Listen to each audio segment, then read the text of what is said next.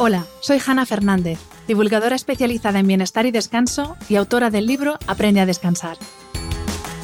Quiero darte la bienvenida a un nuevo episodio de mi programa de podcast A Guide to Live Well, una guía práctica de bienestar en la que descubrirás de la mano de los mayores expertos cómo cuidar tu salud y tu entorno para vivir más y vivir mejor.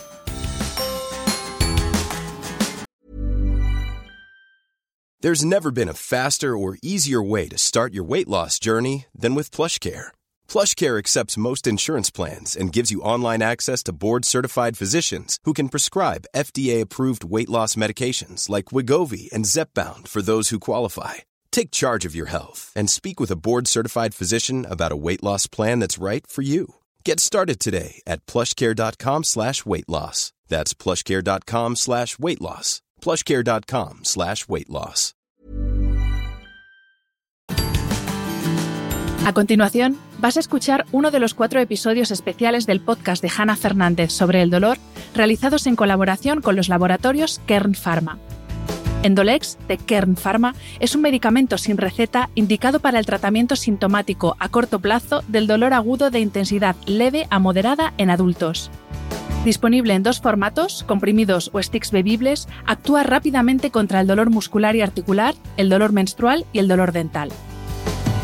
Importante, los expertos que participan en estos cuatro episodios no tienen ningún tipo de vinculación con el anunciante. El contenido de los mismos en ningún caso sustituye la consulta con un médico. Lea las instrucciones de este medicamento y consulte al farmacéutico. Para más información, visita kernfarmaatulado.com.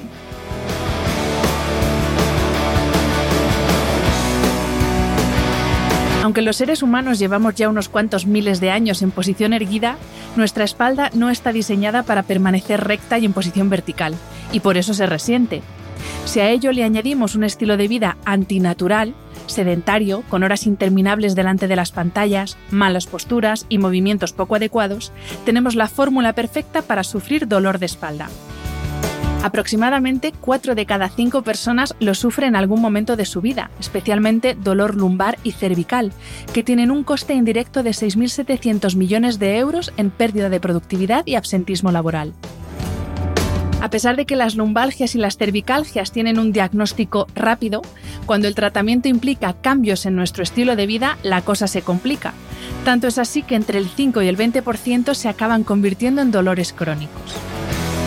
Para entender cómo nuestro estilo de vida puede agravar o aliviar estos dolores y para entender cómo funciona nuestro cuerpo desde un punto de vista anatómico y biomecánico, vuelve hoy al podcast Jesús Serrano, fisioterapeuta y preparador físico, máster en fisioterapia invasiva y director de la clínica Improve.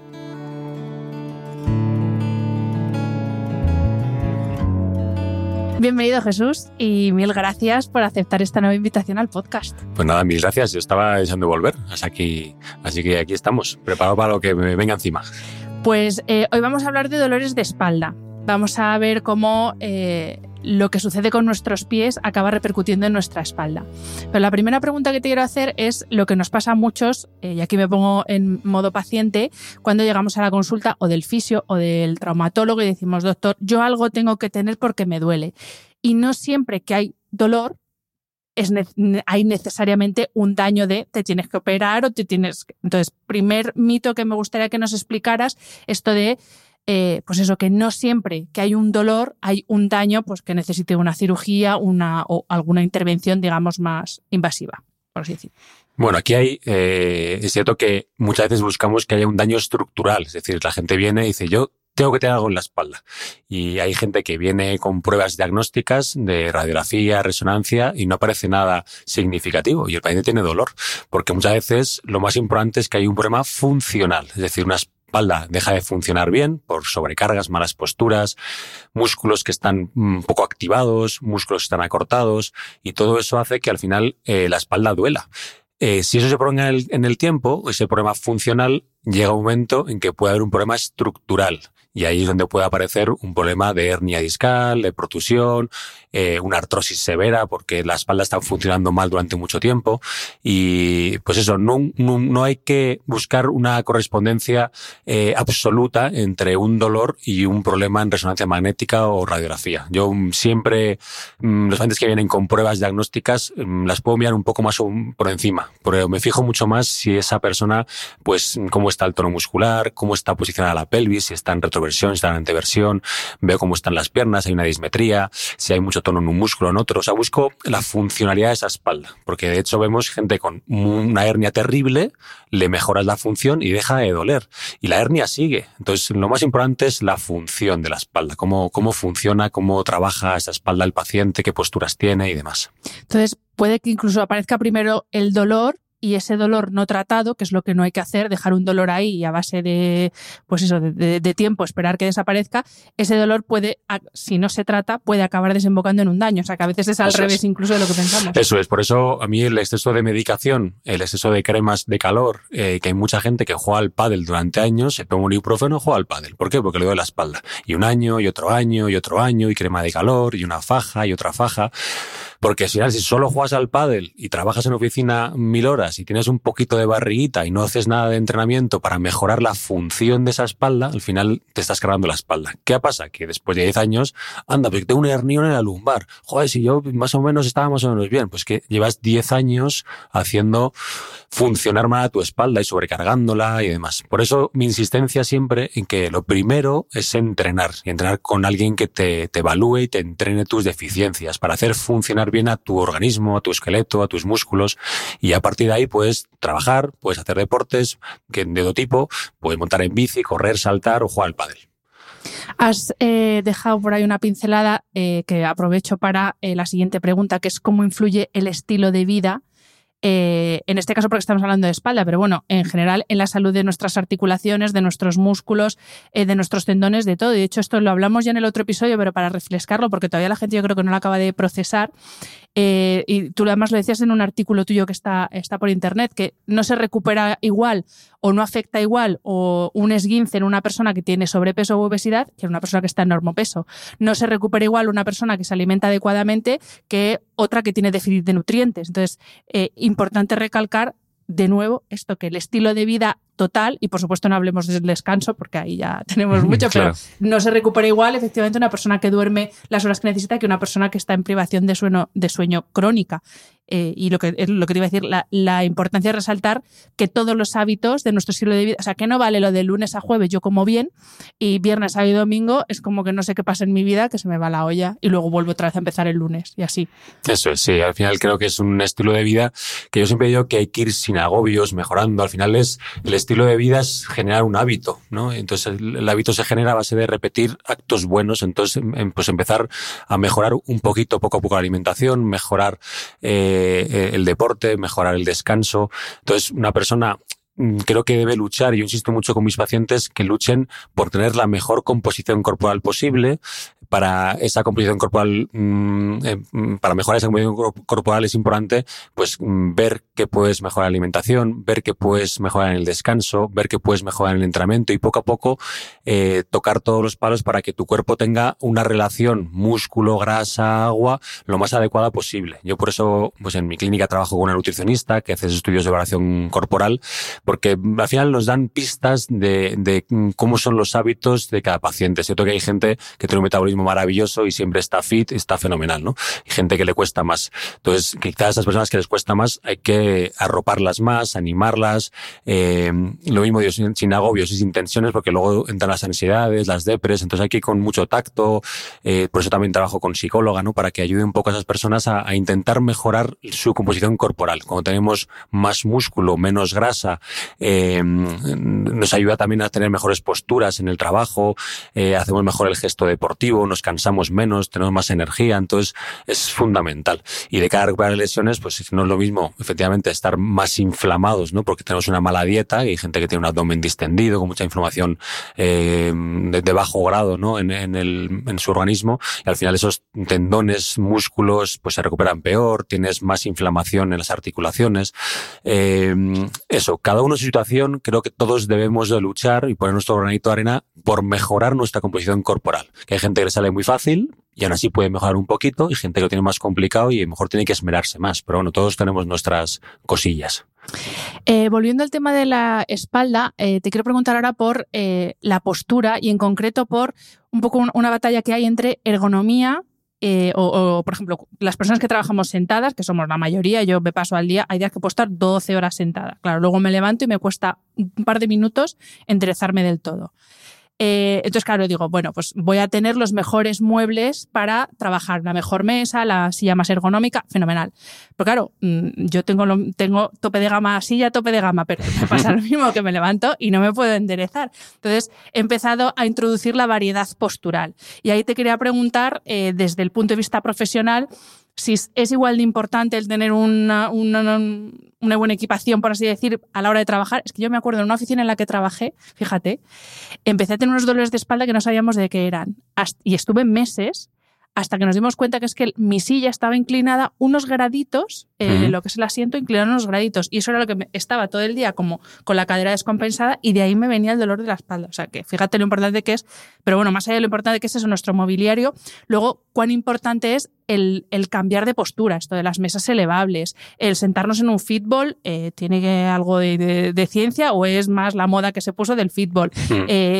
Explícanos un poco estas dos variables. Sí, a ver, yo creo que el ser humano está mucho más hecho al movimiento que a estar quieto. Entonces, hoy en día que mm, estamos mucho más estáticos que antiguamente. Antes teníamos que cazar, teníamos que huir de, de, los que nos quieran comer, teníamos que recolectar, sembrar y demás. Y eso hay gente que lo sigue haciendo, ¿no? Pero la mayoría de la gente tenemos o tienen trabajos sedentarios. Yo, gracias a Dios, me muevo bastante, ¿no? Pero, pero al final, dentro de que tenemos trabajos estáticos, tenemos que buscar la mayor capacidad de movernos en esos trabajos estáticos. Entonces creo que estas mesas que se bajan y suben es una maravilla. Tener un par de sillas o un fútbol y una silla, eh, ir cambiando de postura a lo largo del día. Si es una jornada laboral de ocho horas, que algunos se pasan 12 o 16, ¿no? Pero eh, cambiar de puesto de trabajo, ponerse una alarmita que te haga levantarte, dar un pequeño paseo cada hora. El fútbol me parece maravilloso para que te ayude a estar en una anteversión pélvica mm, exigente, ¿no? Y tonificando musculaturas, musculatura erectora del, del tronco. En fin, todo lo que podamos meterle variabilidad siempre es mejor. Como tengas una silla mala y estés 12 horas sentado, posición, pues al final es que tu esqueleto no está pensado para eso. Es que si tú entrenas en gimnasio y trabajas pues un pilates de calidad, un entrenamiento de fuerza de calidad, te va a ayudar a estar mejor. Pero yo creo que hasta el tío más informal del mundo, con 12 horas sentado en la misma silla, mm, delante de un ordenador, le duele todo, porque no estamos hechos para estar en estático. ¿Y qué opinas de estas mesas de escritorio que aquí no tanto, pero en Estados Unidos son como el furor, unas que tienen o cinta incorporada, cinta para caminar, o incluso bici incorporada, porque claro, lo de la cinta pues es un poco peligroso. Eh, ¿qué, qué, opinión te yo, yo, creo que es una. vamos, que si hay una oficina y se puede turnar la gente, creo que sería una cosa buena. Decir, oye, pues me toca, eh, de 12 a 1 me toca a mí la, la mesa con cinta. Pues igual está bien. Entiendo que 12 horas también andando, igual tampoco es lo adecuado. Yo creo que es un equilibrio y, y esas mesas que te digo que suben o bajan, o la cinta o el balón, pues, pues creo que es una ayuda más. Pero creo que no podemos vernos locos. No creo que nadie que trabaje en bolsa viendo valores, pues corriendo una cinta, igual no se concentra lo suficiente. Pero bueno. Eh, Jesús, vamos a hablar de em, la patología estrella de la espalda, que es la escoliosis. Y primera pregunta, ¿es una patología o es algo que yo creo que tenemos absolutamente todos, en mayor o menor grado de desviación, pero yo no conozco a nadie que no tenga escoliosis, porque a veces te lo dicen como ya sentencia de muerte, tienes escoliosis hasta qué punto es patológico, hasta qué punto, eh, me imagino, claro, depende mucho de la edad, no es lo mismo una escoliosis en un niño que está creciendo que en una persona de 40 años, pero Sí, sí, efectivamente. Es, es, yo muchas veces cuando, mm, sobre todo en pacientes que tienen mm, no muchos grados, es cierto que a partir de ciertos grados a veces hay compromiso también respiratorio, eh, en fin, hay descombinaciones muy severas. Salvando esos casos extremos, que gracias a Dios son los menos, el resto, yo muchas veces incluso soy muy optimista y al final la curvatura lumbar, dorsal y cervical está pensada para absorber mejor los impactos. Y, a pacientes que tienen escoliosis, que tienen una desviación en ese plano frontal, que, a veces en radiografía, es que mira cómo tengo la espalda de torcida. Pues yo digo, mira, tienes dos curvas más que absorben mejor los impactos y les intento quitar hierro. No pasa nada por tener un hombro más arriba que otro, no pasa nada por tener una cadera más alta que otra. Al final lo que buscamos es eh, la funcionalidad, que siempre, que siempre lo explico. Al final dentro de, de una espalda, creo que la espalda con ligera escoliosis, la espalda con mucha rectificación lumbar, la espalda con mucha rectificación dorsal o cervical, pues todas son espaldas normales dentro de lo que cabe. Todos tenemos que trabajar la funcionalidad de la espalda. Habrá gente que tenga que trabajar más movilidad lumbar y fortalecimiento de glúteo y otros que tienen que trabajar más pues la movilidad dorsal. O sea que es, por eso es importante adaptar el entrenamiento a cada uno. Entonces, si alguien tiene escoliosis, a mi juicio, lo más importante es eso, mejorar la función de esa espalda. Si alguien te echa un ojo, te puede ayudar a ver qué músculos están más acortados y hay que elongarlos, qué músculos están más eh, hipotónicos y hay que fortalecerlos. Y, y ya está. Y las espaldas mejoran muchísimo con el movimiento y con cabeza. Por eso soy bastante enemigo en general de los corsés. Te digo que no me gusta generalizar, pero, pero escoliosis corsé, al final el corsé está debilitándote, es como una escayola. Entonces, mm, ¿cómo mejoras tú la, la, funcionalidad de un brazo escayola? Pues es imposible, ¿no? Pues la espalda es un poco lo mismo, ¿no? Creo que en otra época se abusaba de los corsés, hoy creo que cada vez hay menos, pero bueno, justo ayer me escribió una seguidora hablándome del caso de su hija que le habían puesto un corsé porque tenía una curvatura de 50 grados, que es bastante, o sea, que son mm, grados que habría que valorarlo bien, ¿no? Por eso que era, era una escoliosis severa y habría que valorarlo pero incluso en esos grados, mm, ¿cuánto de corsé le viene bien, cuánto le viene mal? Porque mm, sí, te ponen la espalda recta, pero claro, si te ponen la espalda recta de forma pasiva, en cuanto quitas el corsé, ese edificio se cae. Entonces, mm, no, no soy muy amigo a priori de corsés. Creo que mucho más en, en que esa musculatura hay que activarla. Y es imposible activarla tú puedes activarla, pero si luego estás 12 horas con una cosa que lo sujeta, el músculo deja de trabajar, ¿no? Entonces, mm, bueno, es un poco la visión general de la escoliosis. Ahora que hablas de corsé, eh, me, voy a salir un poco del tema, pero estaba pensando en los cinturones que se utilizan, eh, sobre todo en levantamiento de peso. Y ahí te quería preguntar, porque yo siempre he tenido la duda de, ¿ese cinturón me ayuda con ese levantamiento de peso psicológicamente sí, te da seguridad el hecho de tener ahí todo como más sujeto, pero eh, a la hora de la verdad me debilita porque hay una parte de mi musculatura que como tengo eso ahí tranquilo y sujeto no está, eh, no está trabajando. Pienso sobre todo, a la, bueno, yo porque lo veo en el box de CrossFit, pero gente que levanta mucho peso y que tiende a ponerse un cinturón para sujetar la zona lumbar. ¿Esto es conveniente o no? Bueno, yo creo que en, en competición, alta competición, creo que puede estar justificado, sabiendo que, pues eso, la alta competición igual estás sobrepasando los grados de trabajo de fuerza saludables. Entonces ahí, pues efectivamente, el cinturón es bueno para unas cosas, malo para otras. Por ejemplo, el suelo pélvico, al final, como metes una presión exterior muy potente a ese nivel, pues el suelo pélvico tiene que soportar unas cargas muy brutales. Entonces, al final, hay mucha lesión del suelo pélvico por exceso uso del cinturón. Usarlo un poco, pues te puede ayudar a nivel propioceptivo, a tomar conciencia de cómo está tu columna y eso te puede ayudar. Eh, pero ya digo que a nivel de alta competición, como eso no es saludable, pues al final, eh, pues bueno, ya puedes hacer animaladas, pues se puede poner el cinturón todo lo que puedas, lo que te ayude, cualquier ayuda externa a lo mejor puede ser bueno, pero es cierto que, que son deportes, cualquier deporte de alta competición, ¿eh? creo que, que al final el deporte es sanísimo, pero a partir de ciertos niveles, pues empieza a dejar de ser sano, ¿no? Y cuando se hacen levantamientos en powerlifting, ¿no? Sobre todo pues de tantísimos pesos, al final dices, oye, cualquier ayuda externa es para permitirme alargar un año o dos mi carrera deportiva sabiendo que mi suelo pélvico me lo cargo, que esas cargas al final no son buenas para mis discos intervertebrales ni para mis vértebras, ¿no? Pero, pero se hacen locuras en, en deporte competición y el, y el cinturón es tan bueno como malo y hay que saber usarlo. Creo que en gente que entrena por salud, creo que debería usarlo poco. Y si lo usa es por tema propioceptivo, no porque tengas que comprimir nada, sino que tu faja abdominal es la que tiene que estabilizar la espalda. O sea que los amateurs mejor relaja el, peso. Yo creo que no, eso relaja el peso, trabaja la técnica, mejora la, la, sí, la, la, activación de ciertos músculos y, y, déjate de ayudas externas que creo que, que está pensado para otro nivel de mm. deportistas. Mm.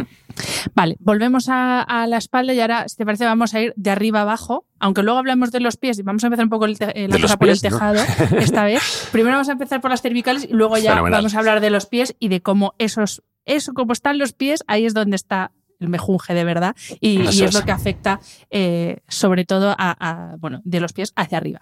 Pero eh, quería irme a la zona cervical. Hay eh, un dolor estrella, corrígeme si es así, de las cervicales. Bueno, hay dos. Uno, las contracturas de los trapecios. Hmm. Y otro, esto que no sé ni cómo se llama, cuando mueves el cuello y tienes como arenita por dentro, como arenita. Entonces, em, por, un lado, ¿qué provoca esos dos dolores?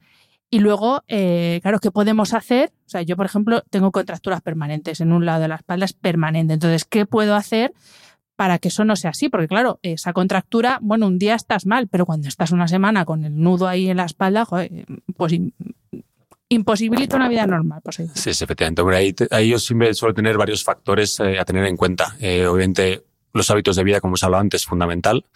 La postura la ergonomía en el trabajo es fundamental. Em, dentro de esos hábitos de vida, qué tipo de entrenamiento haces creo que es clave y ver si estás entrenando bien o no estás entrenando bien.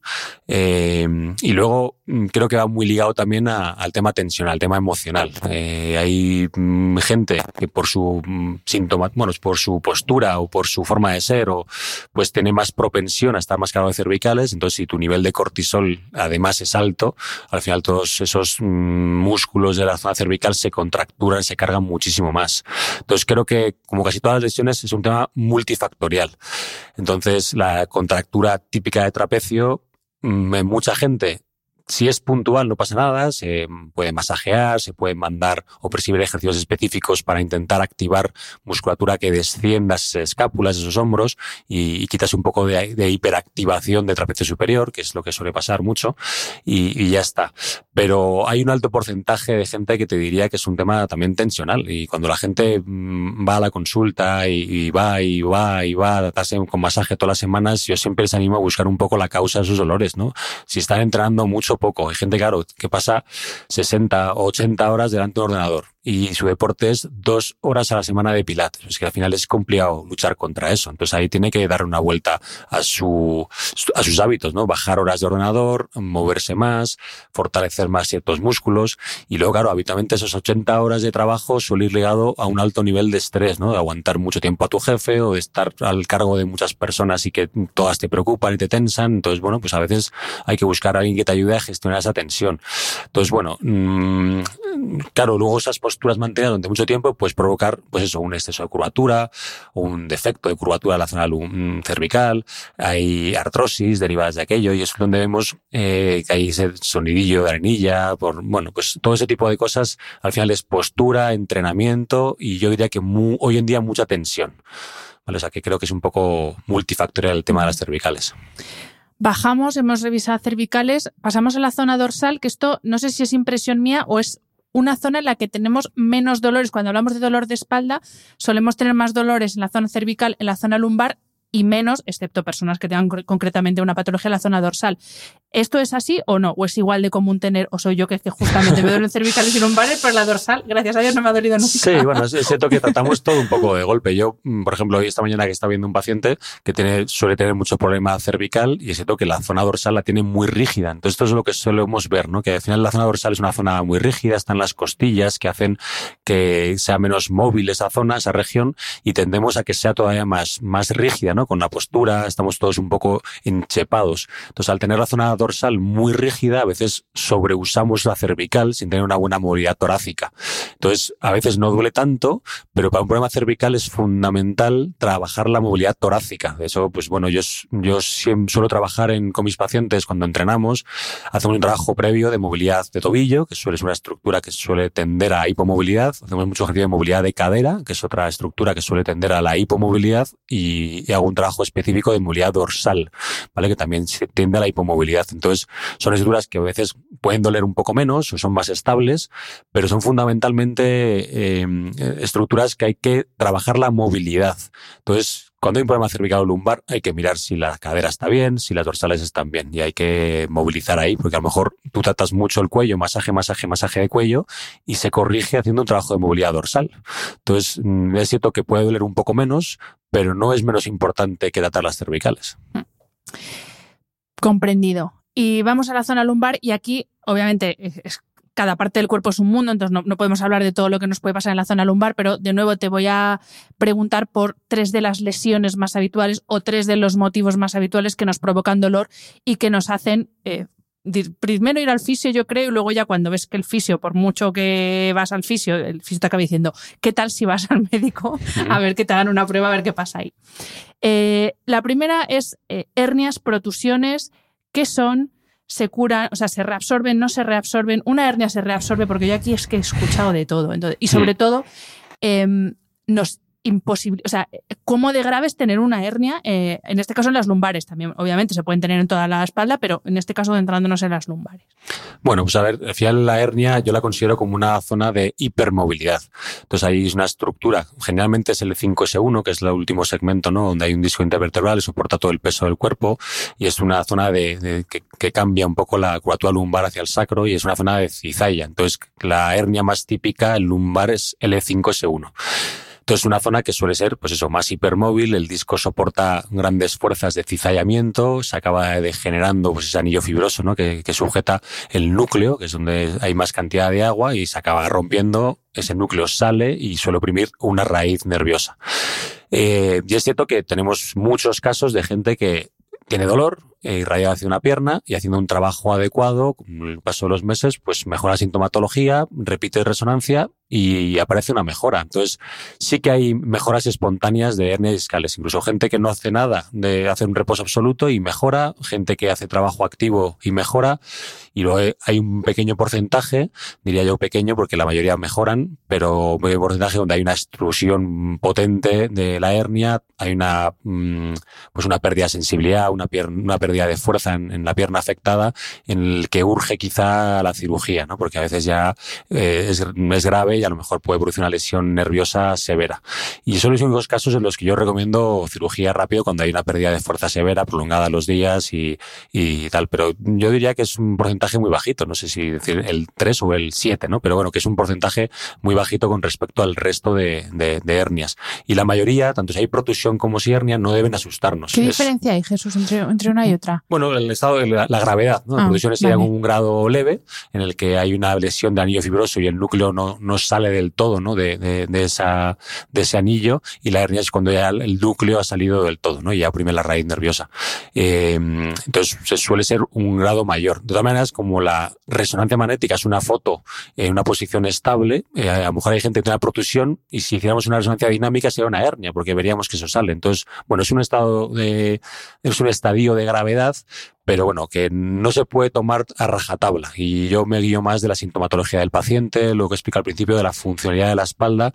Y yo soy súper optimista con las hernias, sobre todo en las que no tienen una patología muy severa. Cuando vienen con patología muy severa, intentamos que mejore en un alto grado número de casos creo que mejoramos muchísimo la sintomatología de un trabajo funcional y algo de agujitas y demás que usamos y pero es cierto que en, algunos casos pocos pues eh, acaba en cirugía, ¿no? Pero bueno, que intentamos salvar el mayor número de, espaldas posibles.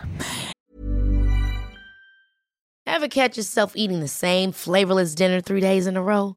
Dreaming of something better? Well, HelloFresh is your guilt-free dream come true, baby. It's me, Kiki Palmer. Let's wake up those taste buds with hot, juicy pecan crusted chicken or garlic butter shrimp scampi. Mm. Hello Fresh.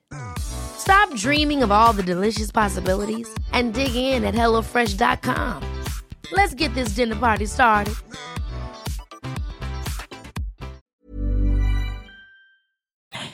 El siguiente, que este también es como la, la otra estrella de la lumbar. Bueno, lumbar hacia abajo. la ciática, las famosas ciáticas. Eh, primero, explícanos eh, anatómicamente qué es, qué es eh, pues, no sé cómo se llama, ciática, tal cual, ataque de ciática. Bueno, el nervio ciático es un, nervio potente y, las ramitas de ese nervio ciático pues vienen de las últimas vértebras lumbares. Entonces, al final, cada salida de ese nervio va formando el nervio ciático. Entonces, cuando hay una habitualmente una hernia, porque es una, una extrusión grande del disco, sale y irrita y lesiona pues las, la, la, mielina de ese, de ese nervio, se produce una inflamación y hace que parezca la ciática, que baja hasta la punta del pie. Siento que luego hay falsas ciáticas porque hay muchas contracturas a nivel glúteo lumbar que generan un dolor pseudociático. Entonces usamos mucho el signo de la SEC, que es un, bueno, es la posición de tumbado en la camilla, eh, totalmente estirado, levantamos una pierna eh, hacia arriba y vamos viendo el grado de afectación de ese nervio. ¿no? Cuando el grado, el signo de la SEC es positivo, ya sabemos que hay una irritación bastante severa del nervio. Yo diría que también, al igual que las hernias que acaban en cirugía son los menos, las ciáticas también son pocas comparado con los dolores pseudociáticos que nos encontramos. Entonces, es cierto que las verdaderas ciáticas es muy doloroso, es muy molesto, pérdida de fuerza, adormecimiento de la pierna, acorchamiento, ¿no? Como suele decir, en varias partes y, depende de la raíz que esté tocando, pues puedes notarlo más pues desde la ingle hacia la zona del glúteo y demás, ¿no? Pero bueno, que el ciático puro y duro, pues nos viréis por detrás, el dolor posterior desde el glúteo hacia la pantorrilla, puede coger la parte externa del gemelo eh, y realmente sería un grado mayor de afectación de, un, de una hernia, por ejemplo, ¿vale? Que afecta más al nervio y acaba apareciendo una ciática producida por una hernia discal. Y para la aparición tanto de hernias como luego ya complicado en, grado más complicado la ciática, tiene que haber un traumatismo, o sea, ¿cuál es qué puede provocar la aparición de una hernia o simplemente el hecho de degeneración por mala Es más por, más por desgaste. O sea, mm. eh, puede haber una ciática producida por un traumatismo, pero lo que nos encontramos más habitualmente es un tema de desgaste, mala función de la espalda, generalmente eh, espaldas que, bueno, pues la pelvis pierde la anteversión, se va a retroversión, se produce una rectificación lumbar, los discos tienden a ir hacia posterior, se rompe el anillo fibrosa posterior y el núcleo pues sale y, oprime la raíz nerviosa y ahí aparece la ciática. Y a propósito de, lo que hablabas de eh, que a veces se confunden eh, algunos, hay como falsas ciáticas, eh, bueno, hace poco me habló una doctora y de ahí he ido investigando sobre el síndrome facetario, que es una de las de estas patologías que se confunden con una ciática, pero que no tienen que ver con la, con la ciática en este caso. Explícanos qué es y cómo se manifiesta, por si acaso gente que nos está escuchando y que lleva meses tratándose una ciática que no lo es, dice, ah, pues lo mismo. Sí, generalmente nos encontramos más dolor lumbar más que irradiado hacia la pierna, el, síndrome facetario. Al final las, vértebras se articulan, ¿no? Y hay facetas articulares de una vértebra con la siguiente y al final hay una inflamación, una afectación de, de las facetas de las vértebras a ese nivel. Entonces, bueno, pues eh, eh, al final es, es, una afectación de la articulación. Si nos fuéramos a un codo, pues veríamos una articulación inflamada en la articulación del codo. Pues es un poco lo mismo a nivel vertebral hay una inflamación en las articulaciones que va de vértebra a vértebra. Entonces hay, pues hay que ver qué cómo trabajar esa espalda. Siempre voy a lo mismo. Al final es mejorar la función de esa espalda, que funcione bien y deje de sufrir. Y todo está influido por los hábitos de vida, el entrenamiento y demás. Em, ¿El reposo en algún caso es un tratamiento eficaz eh, frente al dolor de espalda? Puede serlo en algún pues caso. Quizá en una, obviamente en una fractura muy heavy, ¿no? un accidente de coche, pues ahí efectivamente igual está más indicado el reposo. Eh, creo que siempre se puede hacer algo de movilidad, pero siento que en la espalda a veces no te queda otra que poner un corsé o incluso poner no, hierros de los casos que hemos descrito aquí que no hay pues, una fractura que evidentemente tiene que soldar la fractura porque si no no hacemos nada. Eso es. Entonces, en los casos más, más agudos de, de lumbalgias y de ciáticas, yo diría que en todos hay que hacer el, el mayor, bueno, sí, mayor movimiento que seamos capaces de hacer eh, acompañados de una buena respiración para controlar ese dolor y poco a poco eh, salir de ese estado de dolor agudo que nos paraliza. El dolor paraliza mucho, a nivel lumbar paraliza muchísimo y, y muchas veces cuando acompañas a un paciente con este dolor tan agudo y empiezas respirando, empiezas con pequeños movimientos de columna, de activación glúteo y, vas activando músculos, moviendo un poco las vértebras y el paciente va poco a poco viendo la luz, se va viendo más capaz de moverse y el dolor se mitiga mucho. A veces cuando me escriben por Instagram preguntándome qué hacer, claro, si no estoy encima entiendo que es muy complicado, porque dices, es que respiro y me duele. Entonces, claro, es muy complicado, ¿no? Cuando estamos en camilla con un paciente de esa sintomatología, a veces eso, pues conseguimos a base de activar poco a poco, respirar, animar, orientar, que el paciente pues se vaya a casa diciendo, oye, pues qué bien estoy. Y yo muchas veces no les toco prácticamente, esto les indico movimiento, venga, levanta aquí, levanta allí. Y el paciente poco a poco va viendo que se va moviendo, moviendo, moviendo, moviendo, y a base de mm, empezar el movimiento muy suavecito, acaba haciendo pues un movimiento más amplio y sin dolor. Y se va a casa pues mucho más confortable. Entonces yo creo que en un alto grado de, de lumbalgias agudas, eh, yo, o en todas yo creo que hay que moverse, hay que buscar el movimiento porque está, eh, está descrito que hay que moverse y el reposo a veces deja esas lumbalgias a la gente un mes en la cama sin moverse y atrofia muscular de todo tipo, el dolor se queda ahí ya como instaurado y a la gente no puede ni ir al baño, o sea, es un horror. Entonces hay que sacarles de ese, de ese drama que es el dolor agudo de una ciática o una lumbalgia. Eh, nos queda claro, el reposo no, no, es opción a menos que sea un caso muy concreto. Sí que lo es el ejercicio, obviamente guiado por un profesional. Has hablado de lo importante que es la movilidad, lo importante que es la fuerza y has mencionado también ahora, has, dicho que con algunos pacientes lo único que haces incluso es ejercicios de respiración al principio. Y ahí te quería preguntar por un tercer componente a la hora de, tratar, yo creo, cualquier tipo de lesión, eh, cualquier dolor, que es eh, eh, el estado de nuestro sistema nervioso ya no solo nuestro nivel de activación, también lo has dicho antes, al final cuando uno está hiperactivado y tiene el simpático a todo lo que da, pues es que el dolor se agudiza, eh, incluso psicológicamente tú piensas que estás peor de cómo estás. Entonces, sí que te, quería pedir que nos hablaras de cómo trabajas tú el sistema nervioso de tus pacientes, si lo haces eh, solo con, con respiración o si directamente le dices, vete a mi compañera, que yo creo que necesitas más hablar con alguien que, que lo que te voy a ayudar yo en camilla, o cómo lo trabajáis eh, vosotros. Sí, ahí yo tengo un, un, pequeño radar. La experiencia también de los años vas viendo un poco el carácter de cada paciente. Yo siempre digo, por ejemplo, que la gente bruta se recupera antes y lo pienso de verdad. La gente que se observa demasiado, hay mucha gente que le dicen, tienes hernia discal y ya todo su cuerpo se contractura, se, se quedan rígidos, sí, sí. se paralizan y esa información es muy dañina a veces. Entonces yo a veces hay pacientes con dolor leve de columna, si sé que son un carácter preocupón y demás, es que les viene fatal saber que tiene una hernia. Eh, y, y el problema general, que es un poco brutote, no, tengo una hernia, pero bueno, me da igual, yo, y, bueno, se recuperan mejor. Es cierto que esto a lo mejor hay que ponerse un poco de freno y un poco de cabeza, ¿no? Pero entre ambos extremos creo que, como siempre, está, está el, el grado bueno, está la virtud. Entonces, mmm, creo que hay que hacerles un, un, un refuerzo a los pacientes, transmitirles mucha confianza y que hables con seguridad. Y yo hay pacientes que han venido mi consulta con mucho de espalda de hace años y ni les toco directamente, venga, al suelo, a entrenar. Y la gente me mira con cara de asustado diciendo, pues ese tío está loco, me va a matar, ¿no? Y transmitirles esa seguridad, eh, porque la tengo, ¿no? He visto a lo mejor la espalda, veo las pruebas que tiene, y digo, pues aquí no hay nada grave, tiene mucho dolor, ¿vale? Pero es que esto es trabajable. Entonces ahí sí que trabajo mucho desde la confianza que transmito al paciente, mmm, porque me siento muy seguro en ese terreno, sobre todo en la espalda, mmm, diría que es un terreno que, en el que me siento súper seguro a nivel lumbar, y en cuanto veo una espalda ya sé si esa espalda funciona o no funciona. Y hacerla funcionar eh, es una maravilla, como mejora la sintomatología, el dolor y demás. Y ya te digo que sobre todo es la gente preocupona, que les bloquea el dolor. Ahora justo estoy dando una paciente así. Y ya desde el primer día le mandé al suelo y hicimos cuatro ejercicios chorras, pero que esa semana ya estuvo mucho mejor por cuatro, por salir de, sacarle de ese bloqueo que tenía ella, ¿no? Estaba muy asustada por una espalda con un diagnóstico que no era muy, muy grave, era un par de protusiones y ya. Y sobre todo porque esas, yo me, me siento muy, vamos, me representa lo de preocupona.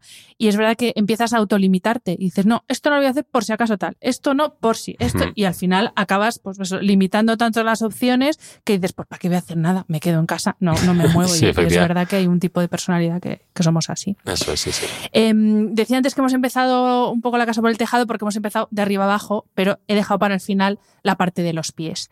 Eh, eres uno de los, junto con Rubens García, que es amigo común, eh, sois como los, los, dos grandes abanderados del eh, movimiento. Mírate los pies, descálzate y primero mira a ver cómo estás pisando y luego ya me hablas de cómo tienes el resto de la espalda. Entonces, lo primero que te quería preguntar es, o pedir que nos explicaras la importancia que tiene el dedo gordo, porque resulta que soporta o que sobre él recae el, entre el 80 y 85% de la estabilidad de todo el cuerpo, Eso en los es. deditos gordos de los pies. Eso es.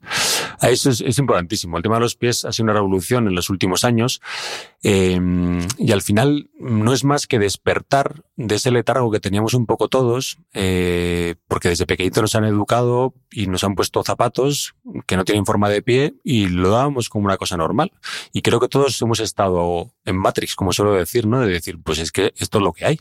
Entonces, cuando te das cuenta que que ha habido gente mucho antes que lo que, yo he vivido, ¿no? Que yo a lo mejor llevo dos años como muy empeñado con esto eh, y ya hay gente que lleva muchos más años, ¿no? Pero quizás estamos dando más luz unos cuantos ahora y es que cuando despiertas y sales del letargo decir, anda, que el zapato tiene que tener forma de pie y no al revés, ¿no? Entonces, eh, es maravilloso ver cómo funcionan los pies cuando no hay nada que lo deforme. Y si no hay nada que lo deforme, al el, mejor zapato es el pie desnudo. Y, y, entonces ves si el pie funciona, pues que todo para arriba mejora, ¿no? Por eso hay muchos problemas de rodilla que no terminan de mejorar nunca. En cuanto descalzas al paciente, empieza a mejorar. O una cadera o una espalda. El grado extremo que suelo ver yo es en, en ancianitos, ¿no? Vemos ancianitos, ahora tengo un señor mayor que le entreno todas las semanas. Claro, tiene un, un dedo gordo muy desviadito. Unos, el resto de los dedos súper en garra. Y claro, tiene problemas de estabilidad. Y claro, ya con ochenta y pico años es muy complicado. Quizás esto sea el grado extremo, pero claro, es que tiene un problema de equilibrio. Yo le pongo la pata coja con el pie descalzo, sin calcetines, sin nada. Claro, los dedos en garra intentan como sujetarse a algo que no hay. El dedo gordo es que no, no se mueve nada porque tiene artrosis severísima. Entonces, ¿Cómo no va a tener problemas de estabilidad? Además, sigue viniendo con unas zapatillas que no tienen forma de pie, con amortiguación, que es súper inestable. Y claro, la preocupación es que ese antenito eh, se va cayendo por por el pasillo. Entonces, en este caso es más complicado, porque ya corregir eso es difícil, ¿no? Pero si hay a alguna persona pues de 20, 30 años que tiene muchos esguinces recidivantes, claro, y le ves que tiene un juanetillo, que inicia dedos en garra, que usa zapatillas hiperamortiguadas y que, es normal que tenga inestabilidad de tobillo. pero es que esto, Chus, hasta hace nada lo que nos decían era cuanto más gorda la suela mejor, que así evitas el, el rebote y el impacto. Y claro, y ahora de repente cambia tú lo que nos llevan contando los de mi generación desde que somos pequeños. Sí, sí, sí. No, el pie es una, es una maravilla. Al final es una cúpula eh, que está perfectamente pensado para amortiguar igual los impactos y demás. Al ponerles una suela debajo, una plantilla con norma, una suela hiperamortiguada, con los dedos desviados, pues es que pierde casi toda su funcionalidad, porque el, pie no se puede expandir, o sea, el arco longitudinal está pensado para absorber los impactos, le pones un tope en el arco interno, entonces el pie que tiene que pronar para amortiguar también los impactos, no puede pronar y al final le pasas toda la responsabilidad a la zapatilla que tiene que ser muy buena. ¿Qué es un concepto de zapatilla buena? Claro, al final aquí entran muchos factores, ¿no? Porque una marca dirá que es la suya es mejor, otra marca dirá que la suya es mejor. Eh, yo insisto, la mejor zapatilla es el pie desnudo y creo que el mejor zapato es el que mm, respeta eh, al pie funcionar correctamente. Es decir, dedo gordo alineado, los dedos que tengan espacio, que el arco longitudinal pueda funcionar, que el arco transversal pueda funcionar, que la pronación pueda funcionar, que el tobillo pueda flexionar desde una flexión dorsal eh, buena hasta una flexión plantar buena, o sea, que todo el recorrido del tobillo. Entonces, si tú vienes a una zapatilla con soporte en el arco interno, con drop, una elevación más o menos alta, con una talla que es justo la tuya, pero claro, ese arco no puede mm, absorber bien los impactos. Y luego los dedos todos apiñados, pues es que al final tu pie no funciona como está diseñado que funcione. Y al final ahí aparecen las lesiones. Pues es que tengo cintilla del corredor. Claro, es que vas corriendo una zapatilla súper inestable en la que tus dedos, sobre todo el dedo gordo, no funciona absolutamente nada y pretendes correr maratones sabiendo que tu pie, el contacto con tal suelo es totalmente inestable, ineficiente. Entonces, claro, no hay que hacer trabajo de cuádriceps. Bueno, sí, trabajo de cuádriceps estará bien, no de glúteo medio, ¿vale? Pero el glúteo medio es sinérgico con el tibial posterior que no estás dejando trabajar o que estás trabajando demasiado porque tiene una, zapatilla que es que amortigua un montón. Yo a veces voy a carreras populares, me, me gusta mucho, yo voy con mis barefoot a correr tranquilamente, ya pues no voy con tiempos y demás, pero voy observando los pies, es una, una pieza de obsesión, ¿no? Y ves unas hiperpronaciones tan brutales, claro, gente se ha dejado 200 euros una zapatilla de correr cuando no tiene ni técnica de correr, ni el peso adecuado para correr y, y al final toda la responsabilidad se la pasa a la zapatilla porque hay una tienda especializada, le han dicho, no, tú como tienes sobrepeso, esa zapatilla que tiene mucha amortiguación. Es que es mentira, lo que tienes que hacer es bajar peso, aprender a correr bien, correr la distancia que te permite tu, tu técnica de carrera, tu sobrepeso y tu condición física. No tienes que transmitirle esa presión a la zapatilla, que esa zapatilla amortigua, pero es que es una inestabilidad tan gigante que al final, bueno, pues yo en parte encantado porque me forro la consulta de gente con problemas de tobillo, de cadera, de rodilla y, creo que si la gente toma más conciencia de esto, entrenar el pie descalzo, usar el calzado barefoot, estoy convencido que tendría muchas menos lesiones. Pero bueno, que yo de momento absorbo esas lesiones intento dar luz para que la gente se conciencie de que tienen que entrenar el pie desnudo y usar un calzado que les ayude lo justito, a no cortarse con nada, quizá en algunas carreras un poco más largas, un poquitín de amortiguación puede estar bien, o un poquitín de drop. Siento que los que compiten hoy en día, si no vas con placa de carbono, no te comes un colín. Entonces, bueno, es el único caso en el que, pues mira, si tienes que ganar la medalla, ponte las de placa de carbono, que vas a correr más rápido. Pero ellos son, ellos son finos, fuertes, tienen una línea de carrera súper depurada. Entonces, en ellos eso no es tan lesivo. Pero claro, gente que tarona muchísimo, que corre fatal, unas zapatillas con placa de carbono hiperamortiguadas, y es que es un, es un horror. Has hablado de los dedos apiñados. Es verdad que estamos hablando ahora de calzado deportivo, pero el calzado de calle, la moda, salvo alguna época concreta que se, llevaban estos como así cuadrados, pero la moda es que vaya en punta. Entonces, claro, esto es antinatura. Yo esto lo he aprendido pues viéndose a vosotros. Nunca había recaído en que, que los dedos estén apiñados en punta es totalmente antinatura. ¿Qué supone para nosotros que nuestros dedos estén en punta hasta incluso llegar a llevar los dedos montados uno sobre otro. Claro, pues eso, es una pérdida de, sensibilidad del terreno, es una pérdida de estabilidad, es una pérdida de, todo. Al final es el contacto contra el suelo se ve totalmente alterado y le pasamos toda la responsabilidad al resto de estructuras y por eso pues, hay rodillas que sufren, caderas que sufren, espaldas que sufren, porque ya el primer contacto de estabilidad contra el suelo está totalmente alterado. Y nombrar los zapatos de, normales, ¿no? De vestir o de traje, que son una cosa en punta, por no nombrar los, los tacones, que ya es la máxima aberración. Ahora, ahora vamos que, con los que puntualmente, yo también digo que no pasa nada. Un tacón, una boda, no pasa nada. Un zapato de punta en una boda, no pasa nada. Lo más importante es el día a día, ¿no? Que hay una aberración eh, de moda del día a día. Y yo no me centraría solo en los zapatos de traje o de vestir, sino es que pensamos, eh, mucha gente me dice, no, si yo llevo zapato ancho, porque van con deportivas. Y es que Mm, cualquier deportiva convencional desvía, aunque sea levemente, el dedo gordo hacia adentro.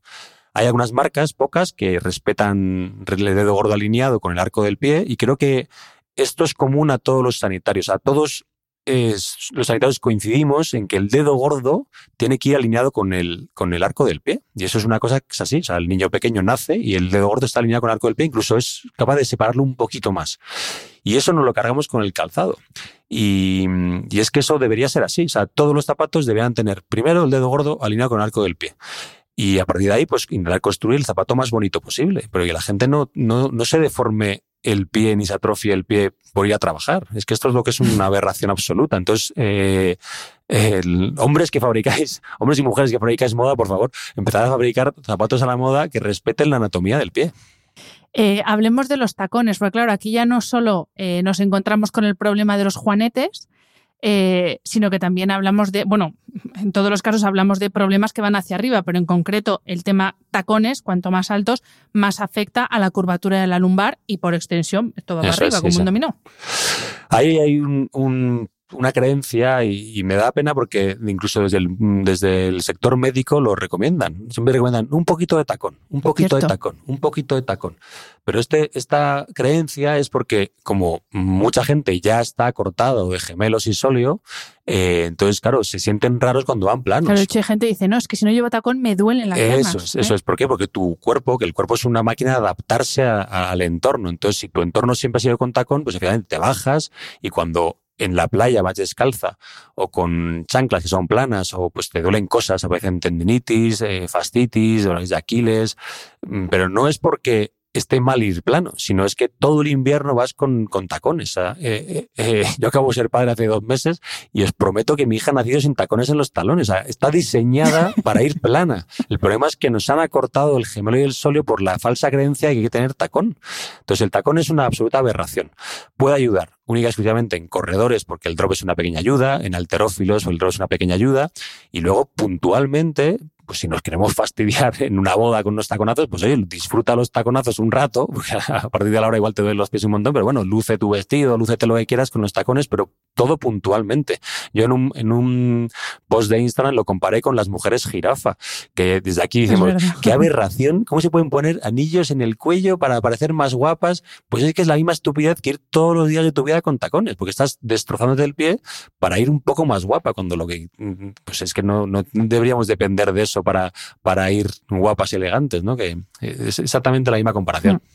Que ahí ya cada uno es libre de ponerse lo que quiera, pero es verdad que es un fin únicamente estético, no, no tiene ningún fin más allá de Eso es. que tú crees que te ves mejor porque nos han dicho que la pierna está mejor, es más estilizada con tacón, pero ya está. Pero ya Efectivamente. dicho esto, que cada uno, que luego, fenomenal, Sí, sí, los sí. fisios para resolver los problemas. Así que cada uno es libre de hacer lo que quiera. Sí, sí, sí. sí. Vale, Chus, pues para terminar, sí que te quería pedir eh, dos, tres gestos cotidianos del día a día que hacemos y que son nefastos para nuestra espalda. Y porque a veces cuando hablamos de tantas cosas, la gente como que se ofusca y dice, madre mía, es que tengo que hacer, cambiar los zapatos, empezar a tal, esto es demasiado, paso, paso, sigo como estoy. Claro. Entonces, tres cosas por las que podemos empezar para cuidar nuestra espalda y evitar esos problemas tan comunes que yo creo que en más o menos medida, menos los que sois como tú, que eres como Mowgli, porque estás todo el día moviéndote, todo el día descalzo, eso es una maravilla. Pero los que no, ¿qué tres gestos de la vida cotidiana, dos, tres, eh, podemos empezar a aunque sea observar, para ver qué estamos haciendo? Mm, y Sí, hombre, gestos en concreto, yo creo que uno, eh, si me recomiendo, es mejorar composición corporal. eh, que no sé si te referías un poco a esto, pero, pero mejorar composición sí, sí, corporal consideras que creo que es la, claro. ilusa- que el que el que la tenga perfecta, eh, pues fenomenal. Pero creo que, que mm, cuando tienes un poquito más de grasa normal y un poquito menos de músculo normal, eso afecta todo el cuerpo y por lo tanto afecta la postura. Generalmente si tienes un poquito de barriguita y al centro de gravedad, por un lado, está desplazado y además suele ser indicativo de que probablemente te falte algo de tono muscular, la musculatura glútea, lumbar y demás. Y eso ya afecta a la espalda. Otro día que es, va un poco de la mano, pero es el movimiento. O sea, eh, el ser humano es una persona pensada para moverse. Entonces, cuando estás muchas horas de pie, yo qué sé, pues un guarda jurado, eh, que tiene que estar mm, con un guarda suizo y quieto, pues efectivamente la espalda acaba sufriendo. Haga lo que hagas, es que te acaba doliendo la espalda un montón. Entonces, eh, o la persona que está sentada todo el día, pues es que mm, te mata. Entonces, muévete más en tu puesto de trabajo, ya estés de pie o estés sentado, muévete, busca o estas mesas que se mueven, o si eres un guarda jurado, pasea, muévete, mm, ponte una silla alta para estar medio sentado, medio de pie, vas cambiando de postura, buscar pequeños descansos para moverte más. Bueno, creo que es el movimiento. Entonces, composición corporal, movimiento y... ¿Y qué diría yo? diría descalzarse, pero bueno, creo que... pues que justo te iba a decir para, trabajar- para el que justamente la gente que trabaja de pie, que son quizá los Sí, que siempre recurren a llevar como un mazacote ahí de espuma Eso debajo es, del es una falsa creencia. Es decir, eso todo, todo el día de pie, necesito mucha amortiguación. Mentira, necesitas que tu pie esté fuerte, ¿vale? Para que tu postura sea la correcta. Entonces, un pie que trabaja, que los dedos están bien expandidos, que absorbe bien los impactos, que tu dedo gordo está en su sitio, manteniendo bien el equilibrio, todo eso hace que tu espalda funcione mucho mejor, que tú sientas el terreno de- del suelo hacia arriba, pues vas a mejorar. Entonces, es que es fundamental eh, el, el que tu pie eh, esté sano y de ahí para arriba todo tu organismo puede estar más sano. Si tu pie es inestable, ya tu organismo está estresado, ya no, no va a funcionar bien. Que tu pie haga de pie, básicamente. Eso es que haga de pie, que no, que que no, no que no que la buscar las ¿no? que muletas, no los eh, cayoles, ¿no? Como un zapato malo. Efectivamente. Pues Chus, millones de gracias como siempre. Es un gustazo venir a tu clínica, Pues a nada, Improve, y un gustazo charlar gracias. contigo. Pues gracias. Pues nada, gracias a ti y, y espero otro dentro de poco, ¿eh? Sí, pues en, en cuanto se me ocurra algo, aquí me tienes. Hablamos muy bien, fenomenal. Gracias. Hanna. Espero que hayas disfrutado del episodio. Este programa de podcast es independiente y en abierto gracias al apoyo económico de marcas que apuestan por mi trabajo y confían en mí para ayudarles a comunicar su mensaje. Los expertos que aceptan mi invitación a intervenir en este programa no tienen ningún tipo de vinculación con dichas marcas a menos que se especifique lo contrario. Y todo el contenido de mi podcast, página web y redes sociales que haya sido patrocinado irá acreditado como tal. Gracias por ayudarme a que este proyecto siga siendo viable e independiente visitando la web de mis anunciantes, dejando reseñas, comentarios y valoraciones en las distintas plataformas de reproducción y compartiendo mi contenido en tus redes sociales. Mil gracias por estar al otro lado. Nos escuchamos en el próximo episodio.